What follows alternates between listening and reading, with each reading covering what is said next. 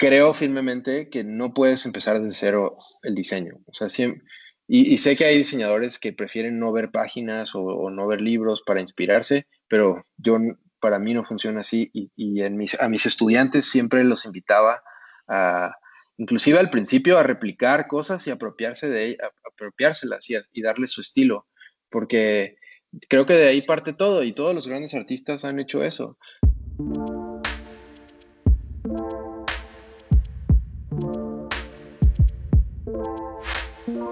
¿Qué tal a todos? Muy buenos días, muy buenas tardes, muy buenas noches. Bienvenidos a Oficina General. Estás aquí en el podcast donde hablamos del impacto cultural y económico que tiene el diseño y exploramos la forma en la que podemos transformar la profesión de una enfocada al consumo por una que ponga el significado y la función por delante. Soy su presentador, Jorge Peña, y en el capítulo de hoy me encuentro con Rafa Olivarría, un excelente growth designer, un término que podemos entender como un perfil altamente multidisciplinario enfocado en crear excelentes productos que hagan nuestras vidas mucho mejores. Lo cual Rafa ha aplicado muy muy muy bien en varios startups creando varias ideas innovadoras. También dirigió el laboratorio web del Centro de Cultura Digital por tres años y fue profesor de diseño y desarrollo frontend en Centro, una universidad de diseño en Ciudad de México, por otros tres años. Rafa, muy buen día. ¿Cómo te encuentras hoy? Hola, ¿qué tal Jorge? Muy bien, gracias. Muchas gracias por la invitación. Muy contento de estar aquí platicando contigo. Gracias a ti por venir aquí, o sea, de verdad, todo este perfil que tienes a mí se me hace muy, muy interesante, bastante profundo. Gracias, gracias. Sí, han sido ya alrededor de 10 años que llevo diseñando desde que me gradué de la universidad y, pues ha sido muy interesante.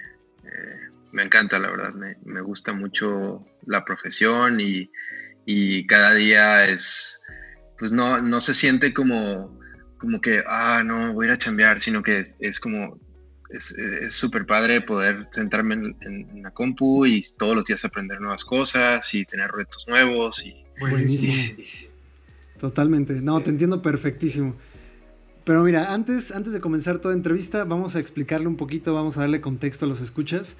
Quiero que conozcan muy bien el perfil de Rafa. Como él dijo ya, tiene más de 10 años trabajando en arquitectura de la información, en diseño y desarrollo web, se ha encargado de analizar, de auditar y proponer nuevas soluciones de categorización y navegación para muchísimos proyectos. Por otro lado, también dirigió el área creativa y de desarrollo en su propio estudio que llamó Fuego Lab. Eso lo hizo por cuatro años y ahí se encargaban de crear proyectos de índole cultural y social. Actualmente Rafa está trabajando en Later. Es una empresa eh, que es, desarrolló un programa, todo un software que permite gestionar publicaciones en redes sociales en el departamento que ellos denominan Growth Web Team. Ahí es donde está trabajando Rafa en Later.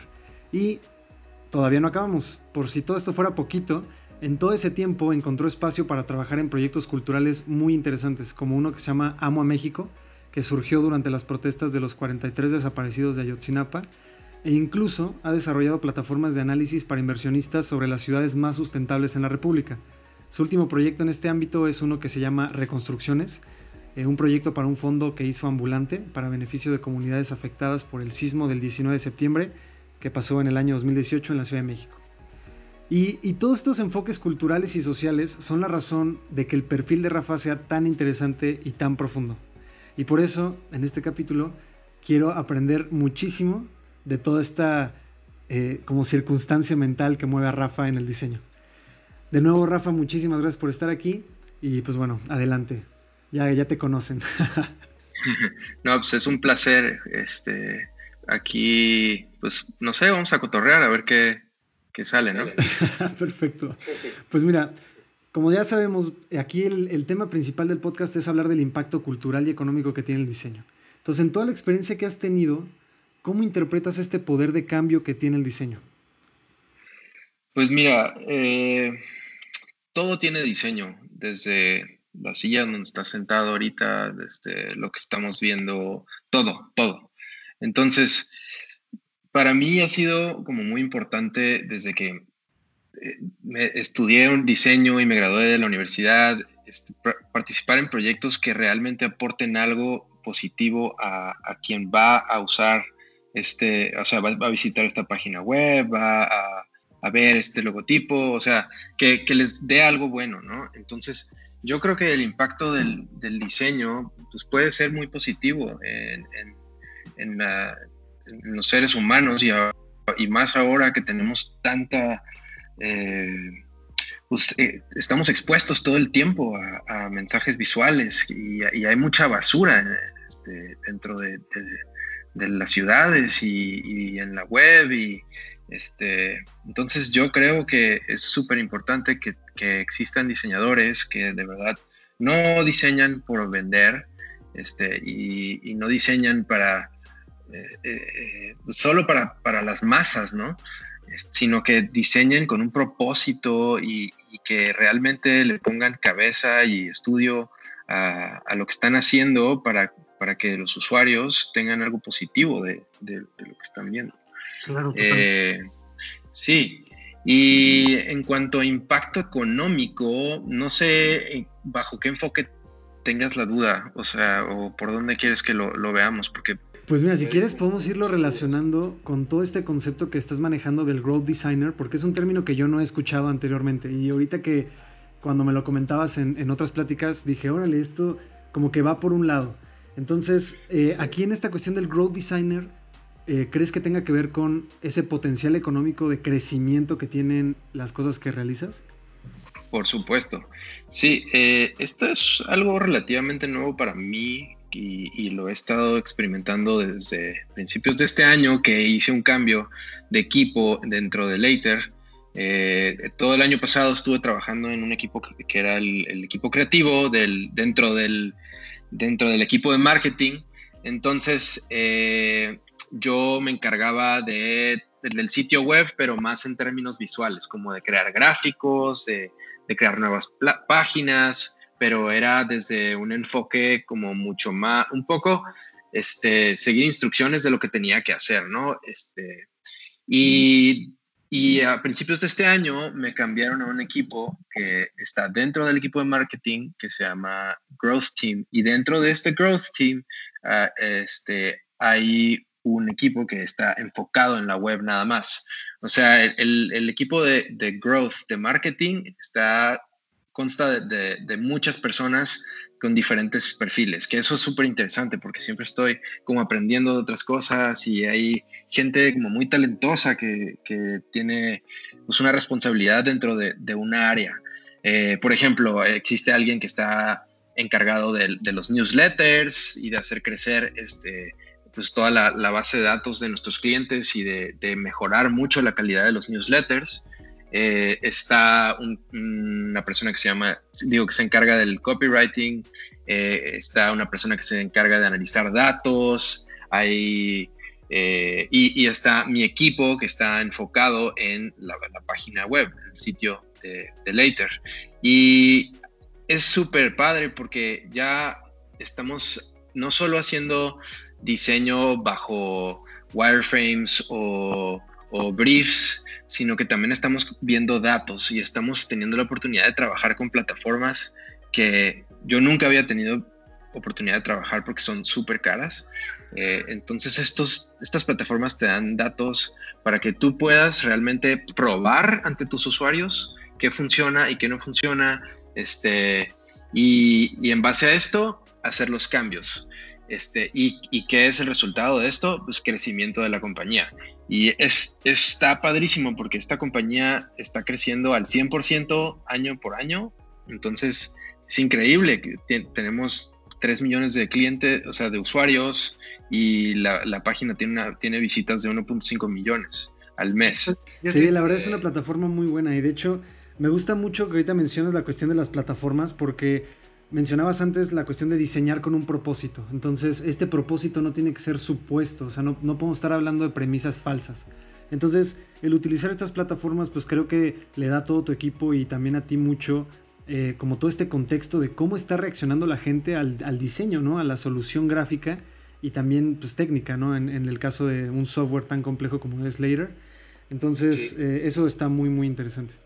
Sí, este, está, está muy padre y también siento que estamos ayudando a muchos negocios pequeños y personas que están empezando sus negocios eh, a pues, poder vender sus productos o darse a conocer a través de, redes sociales eh, y con las herramientas que tiene esta plataforma, pues está súper bien porque te dice como a qué hora es mejor postear, te da tus analytics, te da, o sea, muchas ventajas que te pueden ayudar a, hacer crecer tu negocio desde cero eh, rápido.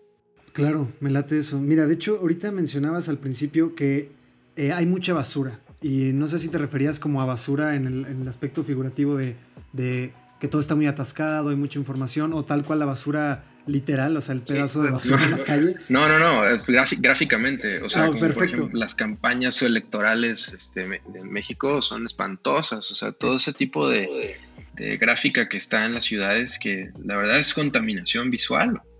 Totalmente. Oye, ¿crees que, por ejemplo, ahorita que mencionas de cómo eh, estos productos que desarrolla tu equipo con, con este concepto del Growth Designer, eh, ¿Es trabajo del diseño limpiar esta basura o también es permitido que exista esta basura para encontrar un propósito?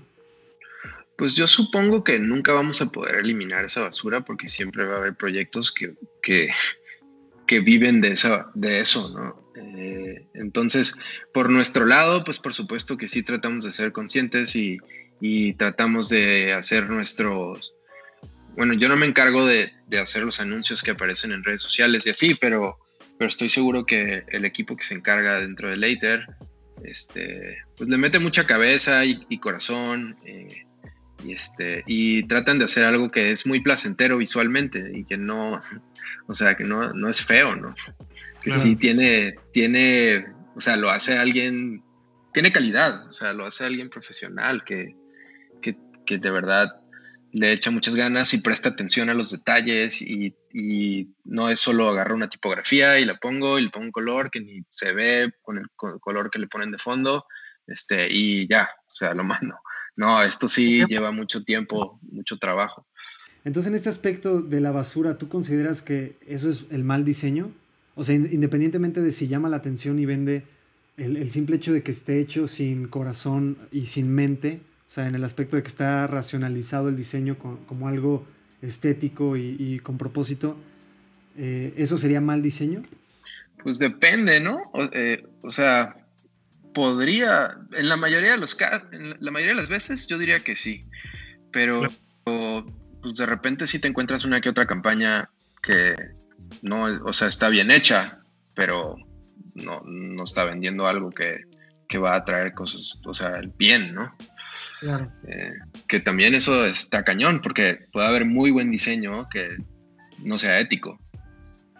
Totalmente, estoy de acuerdo con eso. Sí, es muy común encontrárselo. De hecho, eh, eh, yo lo considero como la cuestión de que, por ejemplo, en términos de las propagandas políticas, tienen mensajes emocionales muy fuertes, tienen una carga social pesada. Y, aunque, el mensaje, que quieren reflejar, es como, este, este empoderamiento de la sociedad, al final, como, tienen un como, resultado, político, puede, que, a veces sea, como, negativo, ¿no? Entonces, ahí, es como esta cuestión del impacto y el poder, que, tiene el diseño, de cómo, se puede usar para bien y cómo se puede usar para mal, ¿no? Sí, claro, por supuesto. Sí, es una herramienta muy poderosa. Oye, y en este mismo enfoque de cómo has estado involucrado en, proyectos sociales, em, ¿cómo escogías qué proyectos participar y cuáles no? O sea, ahorita que estamos hablando de esta cuestión de qué es ético, qué es bueno, qué es malo, eh, ¿cómo, ¿cómo, tú determinabas esta, este involucramiento? Pues yo creo que un factor determinante era cuestionarnos, yo, éramos yo y mi socia, mi socia era como más de ventas y, y organización de, de, los proyectos, como project management, eh, siempre nos cuestionábamos qué íbamos a aportar, o sea, o qué iba a aportar el proyecto en el que íbamos a trabajar. Eh, entonces, a partir de esa, de esa pregunta que nos hacíamos, ya tomábamos la decisión. Por ejemplo, una vez eh, nos contactaron de Philip Morris que si queríamos trabajar en una campaña para Malboro, pues obviamente no lo aceptamos. Eh, no sé, siempre quisimos trabajar en proyectos que, que informaran y que pudieran aportar algo positivo. Eh, o sea, que pudieran hacer sentir bien a nuestros usuarios. Eso me late. De hecho, pues entrando ya un poquito más a tema de ese tipo de proyectos para que también los escuchas sepan, pues mencionábamos el de Amo a México. ¿Cuál fue el contexto de la creación de ese proyecto? Ese proyecto nació, nos contactó una agencia de, este, del DF y le gustaba mucho nuestro trabajo que habíamos hecho en el Centro de Cultura Digital y otros proyectos que habíamos hecho en el ámbito cultural. Y él este, patrocinaba a un niño que era como genio, o sea, tenía como 12, 13 años, y este niño escribió las 43 razones por las que amaba a México. Eh, cuando estaba todo este tema de los, de los 43 de Ayotzinapa. Y y el niño quiso hacer algo positivo para, porque todo el mundo está enfocándose en cosas negativas. Entonces, como que trató de hacer algo, o más bien hizo algo, este, que reflejaba como lo bueno que había también en el país. Este, y pues de ahí nació, nació de ese libro. Padrísimo, de hecho concuerda perfecto con lo que dices de aportar algo al mundo, ¿no? O sea, es, no es eliminar la realidad y lo negativo que tiene pues el contexto ¿no? de lo que sucedía con los 43 desaparecidos, sino que era encontrar ese rayito de esperanza de por qué las cosas puede que no estén tan pésimas como te lo pinta el resto del mundo, ¿no? Sí, exacto.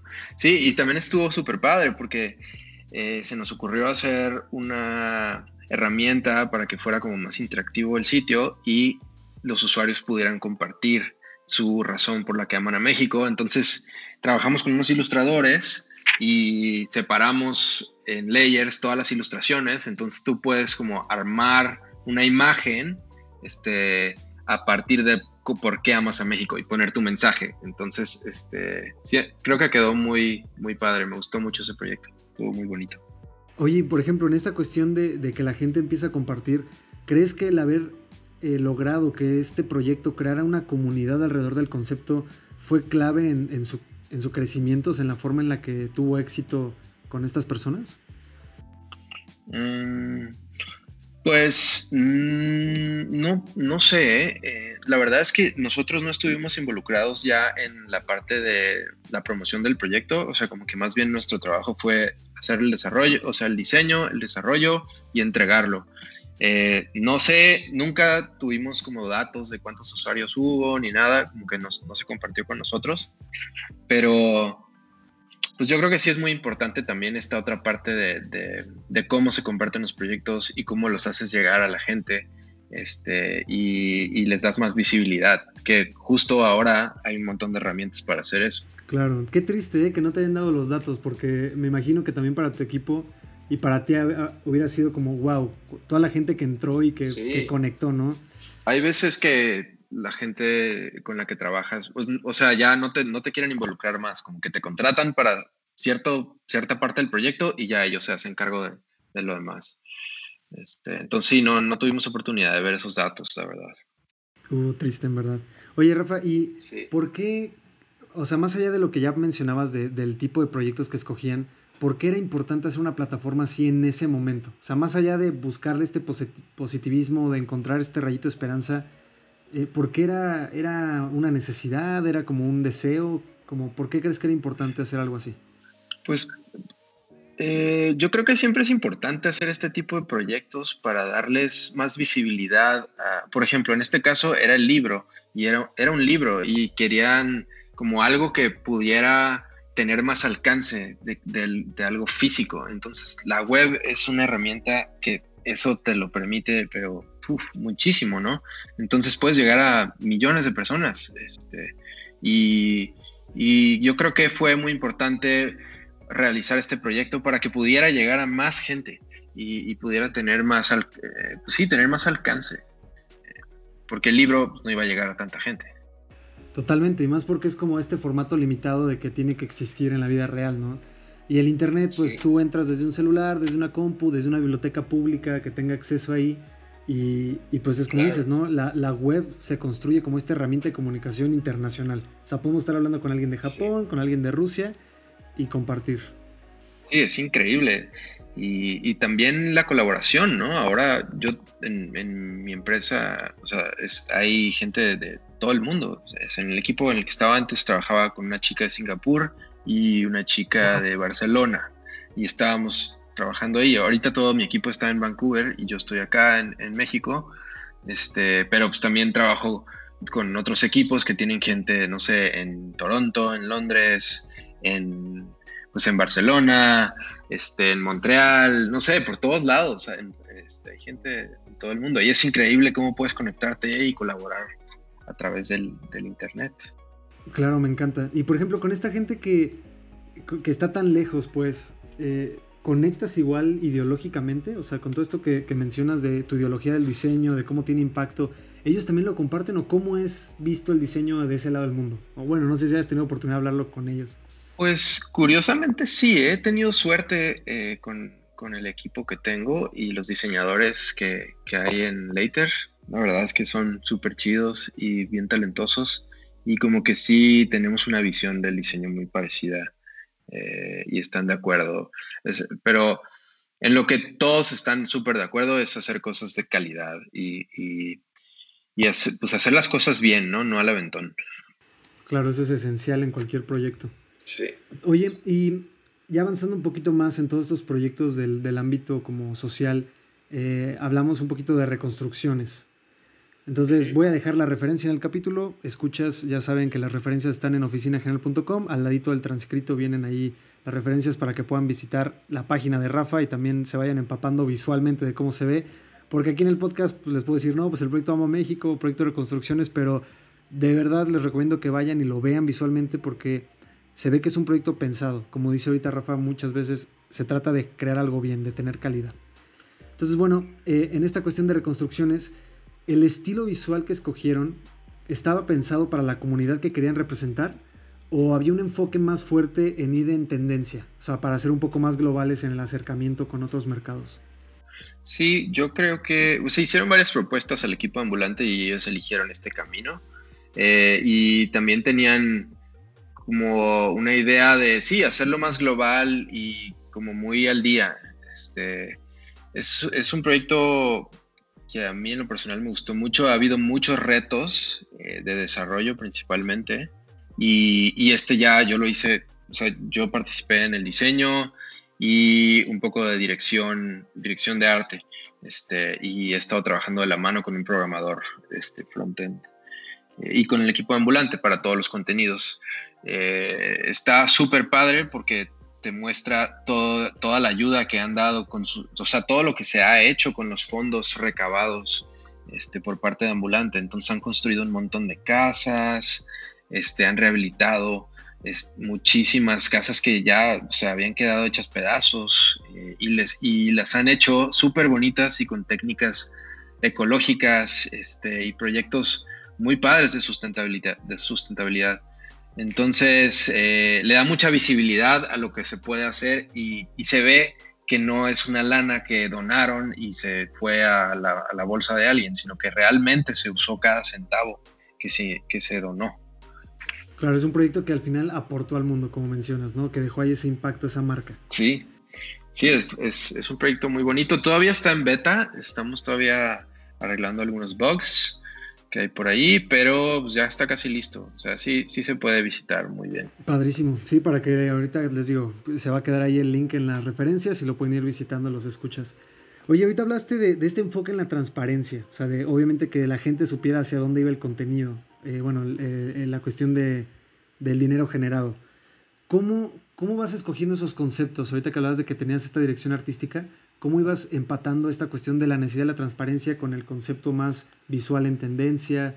Eh, ¿cómo, ¿cómo, fue este proceso de, recopilación para la inspiración? Pues tratamos de hacer un diseño súper limpio, muy claro eh, y organizando la información de tal manera que tú puedas ver como cuánto fue donado, eh, cuánto se ha gastado. Entonces, toda, toda es muy transparente, todo lo que se, lo que tenía el fondo y cómo lo, invirtió. Eh, en cuanto a inspiración, eh, no, no recuerdo ahorita exactamente qué referencias tuve, pero o sea, siempre antes de un proyecto obviamente se hace una investigación y, sí pasamos por, por muchas referencias de, sitios que tenían que ver con algo de fondos este, y, pues vimos de qué manera se puede organizar la información para que sea clara y, se pueda encontrar fácilmente. Claro, y ahí ah, hubo, oportunidad de hablar con la gente, porque la cual iba a interactuar con la página como para decirles qué es lo que quieres ver aquí, O, más bien fue como partir de estas premisas de, esta, pues de esta investigación de otros proyectos. Sí, fue a partir de estas premisas y sí hicimos algunos eh, prototipos cliqueables eh, que estuvimos rolando entre el equipo de ambulante y su gente. Entonces estuvimos, tuvimos una etapa ahí de retroalimentación eh, en donde probamos diferentes tipos de, de, organización de la información y navegación. Perfectísimo. Oye, toda esta cuestión de la inspiración, ¿de dónde partes tú? ¿Desde el mundo real? O sea, vas, te encuentras un libro, eh, o, empiezas desde internet? O sea, no sé si me puedes compartir ahí un pues, poquito. Desde todos lados, ¿eh? O sea, sí soy fanático de los libros y ahora más porque tengo un, fondo, o sea, dentro de, la chamba te dan una lana para educación. Entonces este año, usualmente lo, usas para ir a congresos, entonces pues gastas tu dinero en, viáticos y en congresos. el año pasado estuve en Nueva York en, en las conferencias de awards este, y usé mi budget para ir a eso, pero este año he estado comprando un montón de libros, este, que la verdad está padrísimo. solo que nunca vas a estar al día porque la web siempre está cambiando, ¿no? Entonces, eh, también, o sea, el arte y, hay diseño que sí nunca pasa de moda, entonces trato de comprar libros que, que no son como de trends, porque siento que ese tipo de libros sí pasan de moda o también como que te expliquen tecnología del momento. También prefiero comprar este ebooks, eh, pero eh, usualmente empiezo eh, por la web, yo creo, haciendo una investigación de qué quiero lograr con el proyecto, por qué lo estoy haciendo, este, a dónde va, qué, qué alcance va a tener y qué tan grande va a ser, ¿no? Y este, principalmente qué es lo que se quiere lograr. Y ya después de eso, este, ya que se tiene los wireframes y como una visión más clara de, los elementos que se van a, utilizar en, la página o en, la plataforma, sea lo que sea lo que se, está este, haciendo, ya paso como a, una, a buscar referencias visuales, eh, porque yo soy súper eh, creo firmemente que no puedes empezar desde cero el diseño. O sea, y, sé que hay diseñadores que prefieren no ver páginas o, no ver libros para inspirarse, pero yo para mí no funciona así y, en mis, a mis estudiantes siempre los invitaba a, inclusive al principio, a replicar cosas y apropiarse de apropiárselas y, y darle su estilo, porque creo que de ahí parte todo y todos los grandes artistas han hecho eso. Este, y, ya eventualmente, después de mucho tiempo de, estar agarrando de otros lados y hacerlo tuyo, o sea, sí, ya puedes tú empezar a construir cosas desde cero, pero creo que es muy importante tener una base muy firme. Este, y no está de más, siempre empaparte de, de proyectos que estén increíbles y gente que esté haciendo cosas muy padres. Este, creo que siempre se puede aprender de, de, de proyectos y gente que está pues innovando y haciendo cosas muy chidas. Este, y es una manera de compartir también. Totalmente. De hecho, creo que va muy de la mano del, concepto que ahorita mencionas de que hay ciertos conceptos que no pasan de moda en la cuestión del diseño. ¿Por qué crees que suceda esto? O sea, ¿qué, qué es para ti determinante de que algo no, no vaya a pasar de moda? Pues yo creo que funcione. Este, que sí, que funcione y que, que no sea trendy, o sea, que sea minimal, que que cumpla su función eh, con lo mínimo. Perfecto, está interesante. básicamente eso es. Me gusta también la idea de lo que haces en, bueno, lo que hacías en las clases, de que los alumnos replicaran lo que ya existía, porque al final es como dices, igual en la parte de la historia del arte, por ejemplo, eh, Caravaggio, Da Vinci, todos estos grandes artistas empezaban su arte pues copiando, o sea, tenían un maestro que les decía, oye, pues copia mi estilo y ya luego ellos evolucionaban, ¿no? Entonces creo que ahorita sí, hay cierto estigma en el mundo del diseño donde, como mencionas, hay diseñadores que dicen, no, es que soy un purista. Tengo que, tengo que sacar mis ideas de todo mi conocimiento técnico y, acá y ponerlo en el papel. Pero yo estoy de acuerdo contigo en ese aspecto de que pues no se puede partir desde cero porque al final como humanidad, como cultura, pues tenemos un contexto detrás. Y ese contexto lo utilizas para pues ir generando este nuevo mensaje, ¿no? Es ver de qué otras formas se va comunicando al resto de las personas. Claro, inclusive hasta si tú ves Apple, sus productos, o sea, y ves, eh, Dieter Rams, sus productos, no manches, hay muchísima inspiración de, Sí, hay muchas similitudes, ¿no? Incluso con Brown y todo. Sí, para desarrollar esto es, impresionante. Entonces, hasta grandes, grandes corporaciones, empresas que están haciendo cosas chingoncísimas, pues, o sea, hacen esto. Y yo creo que se vale. Eh, eh, y, y, es, es, evolucionar también con lo que ya hay, ¿no? ¿Crees que en este aspecto tener una imagen fuerte, o sea, que, que la parte del diseño sea tan sólida, tiene muchas más posibilidades de conectar con la gente, o sea, con las comunidades y generar un cambio?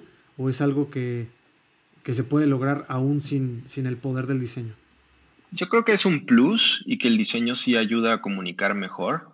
Eh, independientemente del estilo, siempre y cuando haya contraste, sea claro el mensaje y, se lea bien y se, entienda, funciona. O sea, el, chiste es que sea funcional. Tampoco tienes que hacer la gran ilustración o, meterle el, no sé, la, burbuja en 3D para que se vea bien. O sea, puedes hacer algo súper simple y, funciona, funciona. Totalmente. De hecho, creo que fue lo que pasó con la separación que tuvo Apple del estilo del esquemorfismo, que era como replicar este estilo visual de los elementos del mundo real, y cuando pasó al minimalismo, en donde, bueno, más bien como al flat design, pero que al final recuperaba todos estos elementos que dices que no pasaron de moda del, pues del modernismo del diseño, ¿no? La Bauhaus, que todo era plano, colores sólidos, colores, este, pues formas básicas y como que recuperaron eso y al final pues marcaron tendencia. O sea, llevamos muchísimo más tiempo con este estilo del flat que con el esquemorfismo, ¿no? Y al final es eso, que, creo que recuperaron lo funcional. Pues Rafa, muchísimas gracias por tu tiempo de explicarme todos estos temas porque sí me llamaba mucho la atención de, de todo este contexto que tú conseguías para tus proyectos e impulsarlos en el ámbito pues social y cultural, ¿no? Más allá que del ámbito económico. O sea, el proyecto, por ejemplo, Ama México y Reconstrucciones, se trataba de aportar a la comunidad más que de venderles algo, ¿no? Entonces creo que ahí eso para mí pues fue, fue muy importante. Este, en este aspecto, pues los puntos claves de la conversación, desde mi punto de, vista que yo me puedo llevar aquí a mi experiencia profesional, es que todo tiene diseño. Lo mencionabas al principio y se me hace importantísimo. Todo tiene diseño. Y es importante que tenga un impacto en cómo la gente usa los productos o usa los servicios, usa las cosas tiene que ser ético. También eh, me gusta esta idea de que todo, o sea, la forma en la que hay que escoger los proyectos tienen que aportar algo al mundo, o sea, tienen que tener un impacto positivo, que hagan sentir bien a la gente, que potencien el positivismo, le puse aquí como nota. La idea también de que la web es una herramienta de comunicación importante, bueno, eso para mí ya es como sentido común, pero estoy conscientísimo de que hay mucha gente y muchos diseñadores que todavía están enamorados de lo análogo que no han descubierto cómo la web puede potenciar la comunicación en el diseño. Y bueno, para mí eso es importante, la web como herramienta de, comunicación. Y algo clave, lo mencionaste 15 veces fácilmente, que tiene que funcionar. Las cosas tienen que funcionar, porque cuando funcionan, no pasan de moda y se mantienen con la gente. Entonces generan comunidades. Y pues bueno, muchas gracias por, por ese contenido. A mí se me hizo muy valioso, Rafa. No sé si tú este, hayas descubierto algo nuevo o, darle algún tipo de cierre a tu información. Eh, no, pues encantado de estar aquí. Eh, me encanta platicar de estos temas y, y, yo creo que para nosotros los diseñadores siempre nuestra carrera va a ir evolucionando, o sea, y vamos a ir aprendiendo algo nuevo todos los días y más si te dedicas a la web. Eh, yo empecé solo como diseñador web o sea, solo hacía interfaces y, diseñaba y les pasaba mis diseños a los programadores. Y, y no, no me sentía satisfecho porque siempre cambiaban algo de, de, mi diseño y, y, para mí era muy importante que respetaran los márgenes y los tamaños de tipografía y los colores exactos. Entonces me forcé a aprender a, a programar eh, y, y la verdad es que me ha dado muchísimo poder controlar cómo se ve mi diseño a partir del código. Entonces, les recomiendo a los diseñadores que, que, se quieran enfocar en la web, que aprendan a programar, no es, no es tan difícil. Eh, y, lo único que necesitan es HTML y CSS. Si ya se quieren clavar más, pues pueden meter efectos en JavaScript este, y aprender este, a integrar librerías de jQuery, etcétera. Pero eh, sí, siempre pues, seguir aprendiendo y seguir creciendo eh, y, y, seguir tratando de aportar algo a, este mundo en el que estamos para hacerlo mejor eh, y, y teniendo esta herramienta tan poderosa que es el diseño para poder llegar a tantas personas. Totalmente. Secundo la moción de Rafa. Importantísimo que aprendan también programación. Yo pienso que eh, si el mundo se va a enfocar completamente en lo digital y las computadoras son el estándar para trabajar, el hecho de que tú sepas cómo comunicarte con una computadora te pone en un porcentaje de gente donde pues se nota que sabes lo que haces, en el aspecto de que pues puedes hacer realidad con la tecnología tus ideas. Entonces, segundo la moción de Rafa, si tienen la oportunidad de aprenderlo, no es nada difícil, estoy convencidísimo de eso, este, entonces dense la oportunidad. Pues Rafa, nuevamente muchísimas gracias por tu tiempo y pues bueno, te deseo lo mejor en tus proyectos, a mí me gustan muchísimo. Eh, voy a dejar obviamente todos los links ahí en, en, la, en, el detalle del capítulo para que los escuchas también puedan conocer tu, tu línea visual, que a mí en lo personal se me hizo buenísima. Muchísimas gracias. gracias a ti, Jorge, un placer, encantado.